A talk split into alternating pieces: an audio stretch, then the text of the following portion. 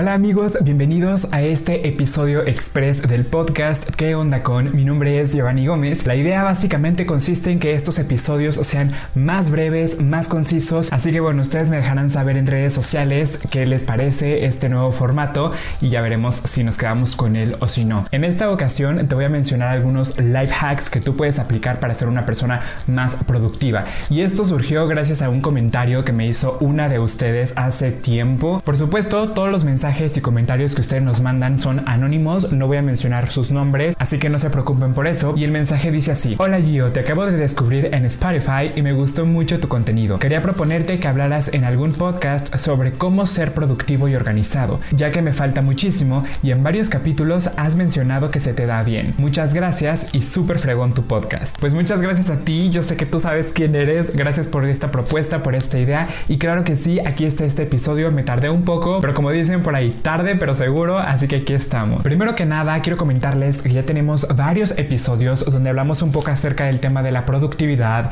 del burnout y de todas estas cosas que hemos comprado con la idea de siempre estar haciendo cosas. Yo les recomiendo que vayan a escuchar esos episodios porque pueden complementar súper bien a este tema. Yo soy una persona a la que le gusta estar haciendo cosas todo el tiempo, o sea, no me puedo quedar estático viendo la vida pasar ante mí, no puedo, me desespero. Siempre tengo que estar haciendo alguna actividad y en general en mi vida diaria me gusta ser productivo porque inclusive para mí el descansar sí cuenta como una actividad porque por lo general busco que las actividades que yo hago me generen algo, me retribuyan en alguna u otra medida y que me aporten algo de valor. Pero también entiendo que mi estilo de vida puede no coincidir con el de alguno de ustedes, así que este trabajo de ver qué sí te sirve y qué no te sirve es algo muy personal que tú tienes que ir viendo de acuerdo a tu estilo de vida, a tus actividades. Por ejemplo, hay actividades que yo hacía cuando estaba en la uni que me servían muchísimo para no atrasarme en tareas o proyectos finales, exámenes y demás. Pero ahora que ya egresé, pues mi estilo de vida cambió muchísimo, ya tengo otra rutina, tengo otras actividades, tengo un estilo de vida completamente diferente. Así que ahora implemento otras acciones para ser más productivo en mi vida. Pero me di a la tarea de escoger tres life hacks súper genéricos, muy sencillos, que ustedes pueden aplicar en su vida diaria desde hoy. ¿No creen que es algo así maravilloso y el descubrimiento del año?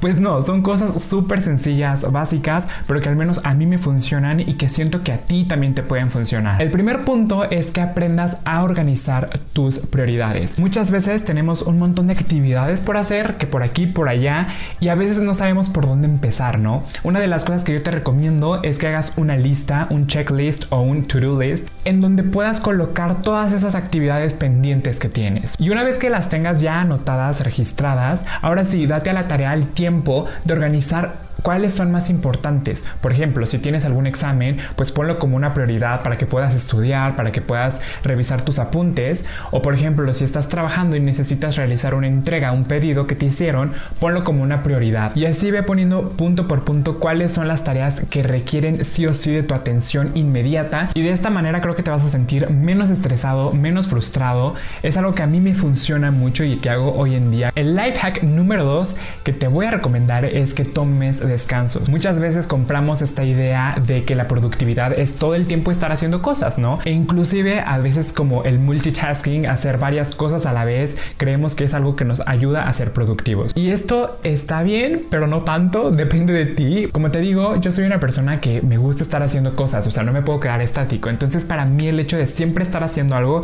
es súper bueno y útil para mí, para mi creatividad y todo este rollo. Pero sé que para mucha gente tal vez el tener muchas actividades puede ser un poco abrumador, un poco estresante. Así que independientemente del tipo de persona que sea, toma descansos. Esto es súper bueno y súper útil para tu cuerpo, para tu mente, para que te relajes, para que despejes un poco tu mente. Ponte a hacer otras actividades. No todo se trata de escuela, no todo se trata del trabajo. También es importante hacer esas actividades que nos gustan. No sé, ponte a leer un libro, ponte a ver una serie, una película, sal al parque a caminar, lo que tú quieras. De verdad, date unos 30 minutos o 15 minutos cada cierto tiempo para despejar tu mente Eso es algo que te va a ayudar muchísimo. El life hack número 3 que te voy a dar es que te concentres, que te alejes de las distracciones. Si tú eres como yo, entonces pasa la mosca, ya te olvidaste por completo de lo que tenías que hacer. A mí a veces me suele pasar, sobre todo cuando estoy trabajando en un proyecto o lo que sea, a veces estoy concentrado, pasa algo y ya me despejo, me distraigo y me cuesta trabajo volver a retomar esa actividad. Así que lo que yo te recomiendo es que trates de concentrarte. También olvídate del celular, del iPad, de la computadora, olvídate de las redes sociales, del chisme que te estaba contando tu mejor amiga, tu mejor amigo. Olvídate de eso porque nada más te van a distraer. El multitasking no es para todo tipo de personas